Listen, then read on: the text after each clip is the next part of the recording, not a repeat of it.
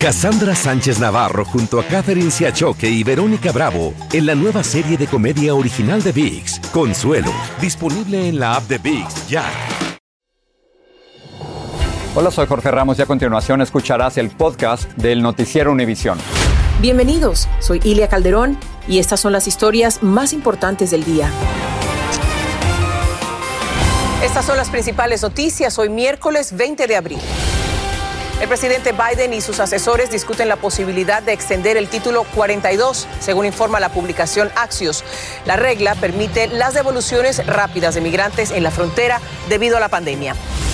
Habla en exclusiva con Univisión una joven cubana que sobrevivió al accidentarse un camión en el que viajaba con otros migrantes. Tenemos su testimonio desde México. Me duele verme así como estoy, que no puedo ni caminar porque me siento mal. Me duele aquí. Es inminente la extradición a Estados Unidos del expresidente de Honduras, Juan Orlando Hernández. Ya fue aprobada por el Tribunal Supremo de su país y hoy se realizó un simulacro del operativo de su envío a Estados Unidos. En medio de amenazas a Occidente, Vladimir Putin presidió el ensayo de un misil balístico intercontinental. Los ucranianos desafiaron su ultimátum de que les sea entregada la ciudad de Mariupol. Este es Noticiero Univisión con Jorge Ramos e Ilia Calderón. Muy buenas noches. Comenzamos con una exclusiva de Univisión sobre la increíble supervivencia de una inmigrante cubana que sufrió un brutal accidente en México cuando intentaba llegar a Estados Unidos por la frontera. Se trata Félix de Rachel Pérez. Ella viajaba en una camioneta con otros 18 migrantes, tres de los cuales fallecieron en el accidente. Ella recuerda muy poco de lo ocurrido. Estuvo 18 días en coma y los médicos pensaron que podría quedar en estado vegetativo. Pero milagrosamente despertó y está volviendo lentamente a la vida. Vilma Tarazona viajó a Veracruz para hablar con ella. Rachel Pérez camina con dificultad. Todavía depende de una máquina de oxígeno que le ayuda a respirar y también le cuesta mucho trabajo hablar. Ella es de origen cubano y fue uno de los 18 migrantes que viajaban hacinados en esta camioneta que se volcó cuando iba a alta velocidad. mira cómo terminé. Casi me muero. Estuvo 18 días en estado de coma. Sus pulmones colapsaron. Le dio hemorragia interna en su cuerpo y en su cerebro. Le sacaron el vaso y sufrió varias fracturas. Los médicos dicen que está viva de milagro. Me duele verme así como estoy, que no puedo ni caminar porque me siento mal. Me duele aquí, me duele aquí, me duele todo, no camino. No se acuerda cómo sucedió el accidente. Rachel vio por primera vez las imágenes de la tragedia con nosotros. No, no. Mira qué feo. Ese era el carro en el que tú venías. Mira qué feo. Cuando despertó del estado de coma entró en pánico. No entendía por qué estaba postrada en una cama. No tenía fuerza para nada. No podía mover.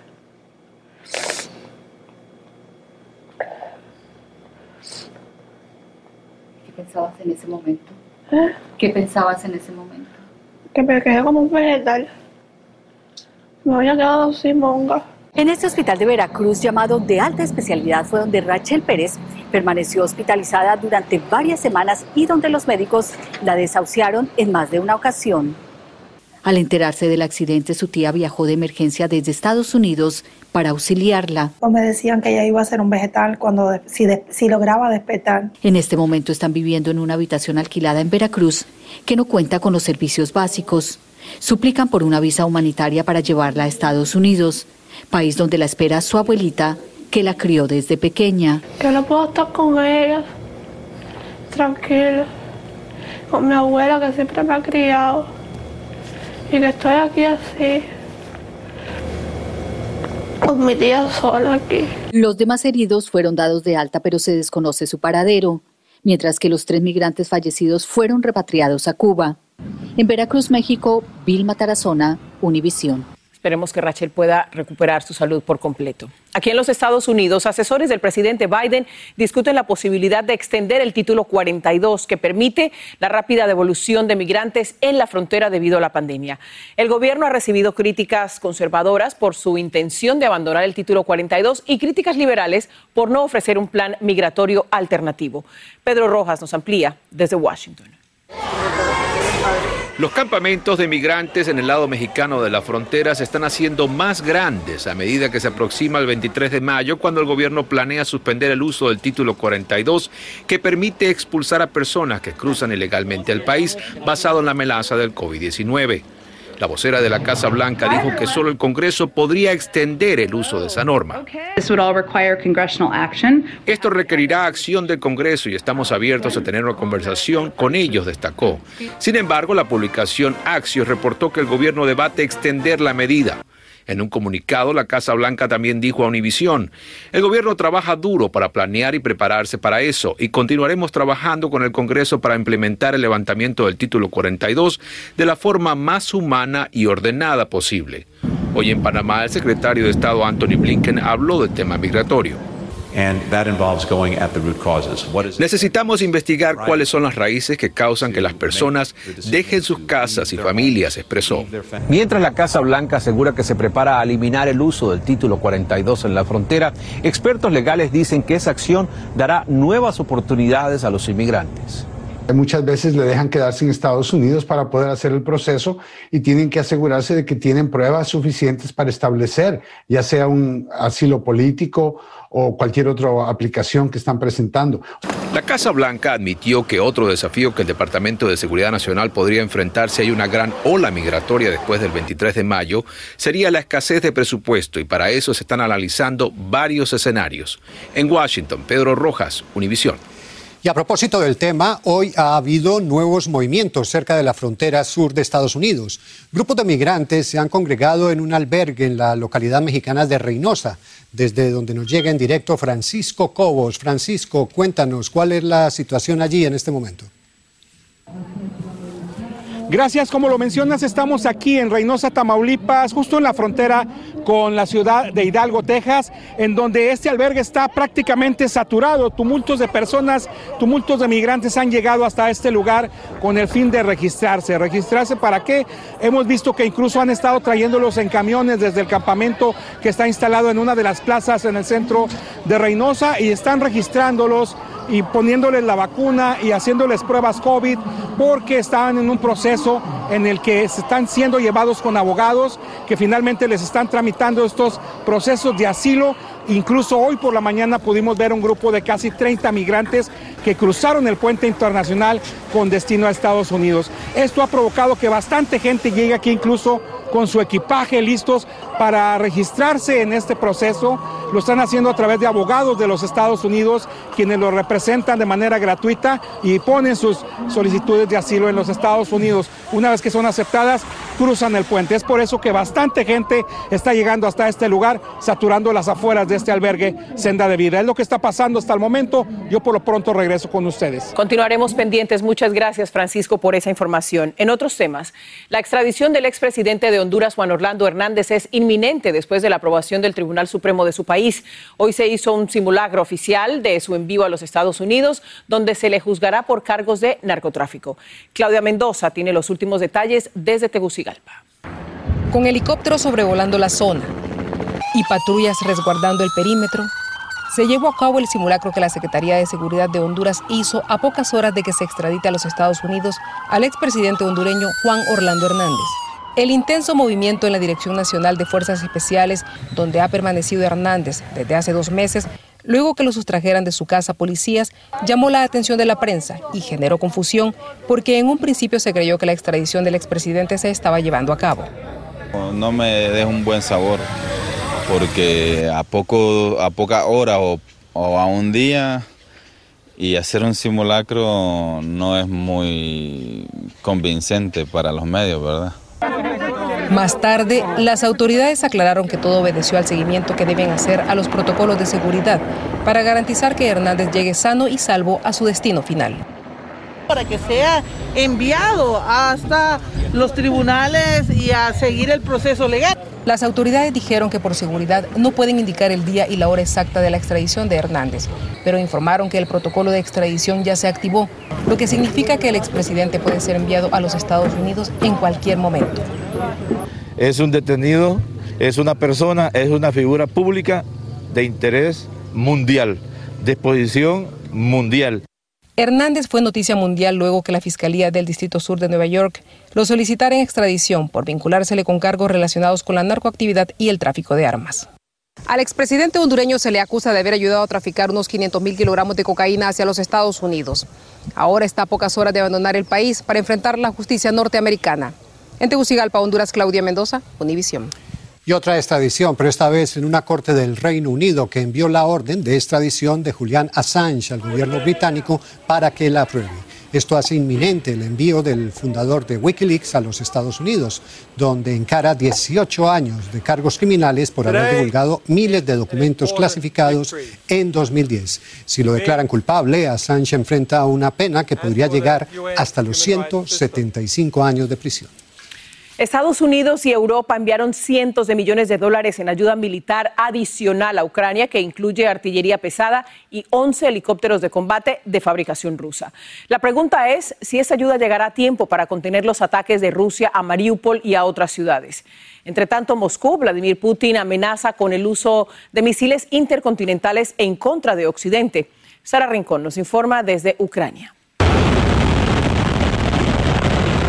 Vladimir Putin envió un mensaje a Occidente mientras supervisaba la prueba de un misil balístico intercontinental. Esta arma, dijo, dará que pensar a aquellos que en el calor de una agresiva y frenética retórica tratan de amenazar a nuestro país. Pero donde sigue haciendo daño Rusia es en ciudades ucranianas como Mariupol. Allí continúan los esfuerzos para evacuar a 6.000 mujeres, niños y ancianos. La prisa es por el ultimátum ruso que pidió a las tropas ucranianas rendirse o morir. Un comandante de la Marina ucraniana hizo un llamado al mundo para que intervengan mientras las fuerzas rusas estrechan el cerco en la planta siderúrgica donde se han refugiado soldados y civiles. Esta podría ser nuestra última declaración. Quizás nos queden solo unos pocos días o quizás horas. Las unidades del enemigo son 10 veces más grandes que las nuestras. En la ciudad de Kharkov, al menos cuatro personas murieron y unas 20 más resultaron heridas. Le dieron al noveno piso. ¿Ves? El piso fue completamente destruido. Puedes ver que el proyectil lo atravesó y lo destrozó todo. Una explosión también dejó un muerto y tres heridos en Kramatorsk. Los auxiliaron las fuerzas de seguridad ucraniana. Y mientras siguen las explosiones por casi todo el país, fuimos testigos de tres entierros de personas que siguen saliendo debajo los escombros de Bucha y otras ciudades. Y de fondo también escuchamos explosiones que probablemente provienen de las minas que siguen estando presentes en todos los territorios cercanos a la capital. También en la capital, Kiev, se están realizando funerales militares para cuatro soldados que murieron durante la batalla. He perdido una de las personas más cercanas de mi vida. Un niño ha perdido a su padre, una mujer ha perdido a su marido. En Kiev, Ucrania, Sara Rincón, Univision. Más adelante, expertos explican por qué es necesario usar la mascarilla antes del abordaje y despegue de un vuelo. En medio del dolor y versiones confusas sobre su asesinato, entierran a un conocido youtuber mexicano y se intensifica la batalla entre el gobernador de la Florida, Ron DeSantis, y Disney World por la aprobación de una medida del Senado estatal. Cassandra Sánchez Navarro junto a Catherine Siachoque y Verónica Bravo en la nueva serie de comedia original de VIX, Consuelo, disponible en la app de VIX ya. Estás escuchando el podcast del noticiero Univisión. Vamos ahora con las mascarillas. Una nueva encuesta de la prensa asociada reveló que el 56% de las personas están a favor del uso de las mascarillas. El 24% está en contra. Y a un 20% realmente el tema no les importa. Blanca Rosa Vilches tiene más información de esta confusión que ha causado el fallo de una juez. Viajó de New Jersey a Nueva York sin mascarilla, pero al llegar a la ciudad Jasmine Arias se la tuvo que poner. En New Jersey, eh, no, no, allá casi nadie está usando la mascarilla ya. Pero si se trata de subir a un avión, a Yasmín le queda claro que siempre se pondría el tapabocas. Por eso los expertos quieren asegurarse de que entendamos que no solo se trata de estar dentro de un avión con el sistema de purificación de aire lo que cuenta, sino lo que pasa antes de despegar si no nos ponemos el tapabocas. El peligro mayor de infectarse es al estar esperando eh, a entrar a la cabina y al, al estar saliendo ya que ha aterrizado el avión. Es decir, estar en los alrededores del aeropuerto sin mascarilla también nos expone al contagio, que ya registra el 40% de incremento a nivel nacional.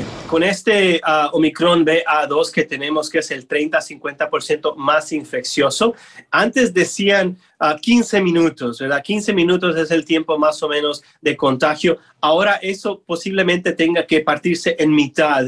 Los niños menores de 5 años que aún no pueden recibir la vacuna podrían estar más vulnerables al viajar en avión sin mascarilla, así como las personas con el sistema de salud comprometido. Aunque una persona no tenga síntomas en ese momento, el hecho de que está tan cerca, esa persona tose, esa persona destornuda, eso se va a poner en el aire inmediatamente cerca de usted. Por eso una mascarilla de mayor protección como las KN95 y no las quirúrgicas o las de tela son las que más se recomiendan. Por su parte, la gobernadora de Nueva York reafirmó el uso de las mascarillas a nivel estatal al margen de cualquier decisión judicial en cualquier otra parte del país. La ciudad de Nueva York, Blanca Rosa Vilches, Univisión. La farmacéutica Pfizer dice que la vacuna contra el COVID-19 para niños menores de 5 años estaría disponible en junio si la FDA la autoriza. El año pasado Pfizer y BioNTech tenían una vacuna de dos dosis para los niños más pequeños, pero funcionarios federales no estaban muy convencidos, por lo que la farmacéutica empezó a probar una nueva dosis. Y una investigación encontró múltiples violaciones en el trágico tiroteo durante la filmación de la película Rust. Recordemos que fue cuando el actor Alec Baldwin disparó mortalmente a la directora de fotografía Alina Hutchins.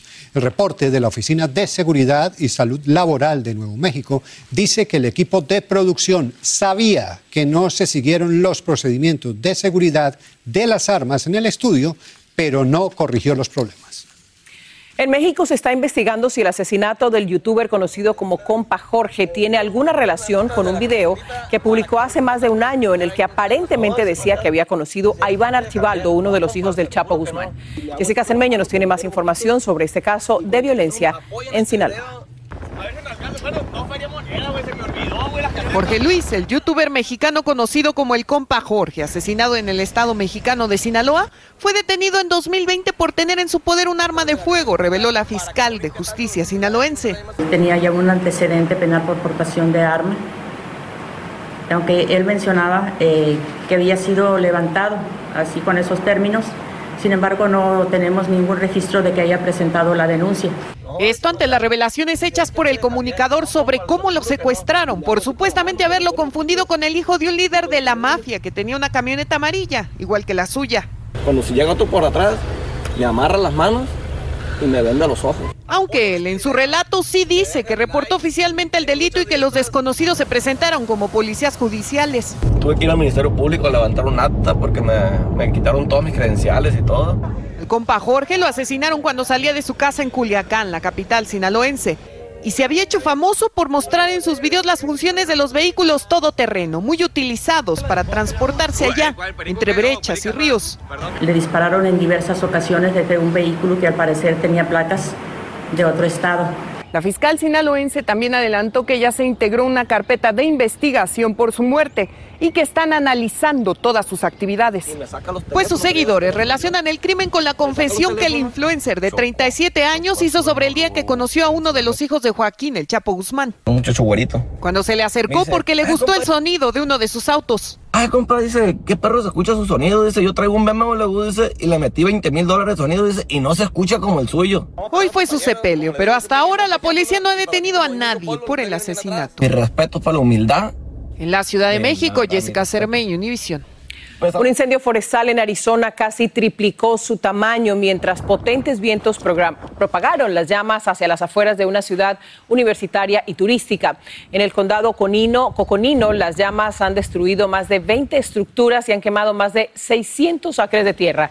Cientos de personas han sido evacuadas a refugios mientras las autoridades le piden a vecinos limpiar la hierba seca. Ahora vamos con León, que nos tiene un adelanto de la edición nocturna. Gracias, Félix. Esta noche la administración Biden anunció que está cada vez más cerca la posibilidad de que a millones de personas se les condonen sus deudas contraídas por préstamos estudiantiles y el gobernador de Illinois, J.B. Pritzker, firmó la propuesta sobre una reducción de impuestos de más de 1.830 millones de dólares, lo que permitirá que las familias trabajadoras de Illinois reciban cheques de 50 dólares por persona y 100 dólares por cada niño. Eso y mucho más esta noche. Nos vemos en la edición nocturna. Allá está. Gracias. Sigue este podcast en las redes sociales de Univision Noticias y déjanos tus comentarios. El Senado Florida aprobó un proyecto para derogar una ley que desde 1967 le permite a Walt Disney World administrar sus propiedades en el estado. La medida se da en medio de la disputa entre el gobernador Ron DeSantis y Disney por el rechazo de la empresa a una polémica ley sobre educación sexual promovida por el político republicano. Danay Rivero nos tiene más. Disney, el mayor empleador privado de la Florida, pudiera perder su estatus especial de parque temático en este estado. Luego de que legisladores de la Florida votaran a favor de un proyecto de ley para terminar con ese beneficio. But they also will be considering termination of all special districts that were enacted in Florida prior to 1968 de eliminar el estatus especial, la compañía de entretenimiento no podría operar como un gobierno independiente en su parque temático en el área de Orlando, en la Florida. Le afectaría en el sentido de que la permisología que tendrían que obtener para todas las mejorías para la distribución de, de transporte, para la logística, o sea, todas las facilidades que ellos tienen estarían reguladas por una entidad que no son ellos. Líderes y activistas demócratas aseguran que esta medida es en represalia porque Disney se ha opuesto a una ley republicana promulgada por el gobernador Ron DeSantis que prohíbe que las escuelas hablen a los niños pequeños de orientación sexual o identidad de género en los primeros años escolares. Esta se conoce como No digas gay. Son prácticas que solo la vemos en países comunistas y ahora está yendo tras compañías que son importantes en ese estado, que contribuyen a nuestra economía por el simple hecho de estar en desacuerdo de una política que él pasó. Disney anunció semanas atrás que dejará de hacer donaciones políticas en la Florida. Esto ha sido tergiversado y mal llamado el Don't Say Gay Bill. Disney se ha unido a su campaña. Ante esto, Ron DeSantis ha buscado responder. Simplemente quiere acabar con un privilegio. La legislatura de Florida también votó a favor de un proyecto de ley para que Disney siguiera una ley estatal que permite que las personas demanden a grandes empresas tecnológicas por censura, pero un juez federal la bloqueó. Desde Miami, Florida, Danay Rivero, Univisión. Ayer contamos la historia y hoy Joaquín Sierra recuperó, Siria recuperó su libertad 32 años después de perderla cuando lo acusaron de un asesinato que no cometió. Siria de 61 años abandonó la prisión de San Francisco donde la mitad de su vida se la pasó afirmando que era inocente. Una revisión de su caso le dio la razón y esto fue lo que dijo que haría al volver a casa. Lo que voy a hacer hoy es buscar la comida cubana. La comida cubana. Necesito una comida cubana. La necesito de verdad. La organización Proyecto Inocencia ayudó a Siria a salir de prisión tras demostrarse que su caso estuvo plagado de irregularidades. Bueno, nada le devuelven esos 32 años, pero esperamos que haya podido disfrutar de una deliciosa comida cubana. Buena forma para empezar a recuperar la vida, con buen sabor. Sonrisa.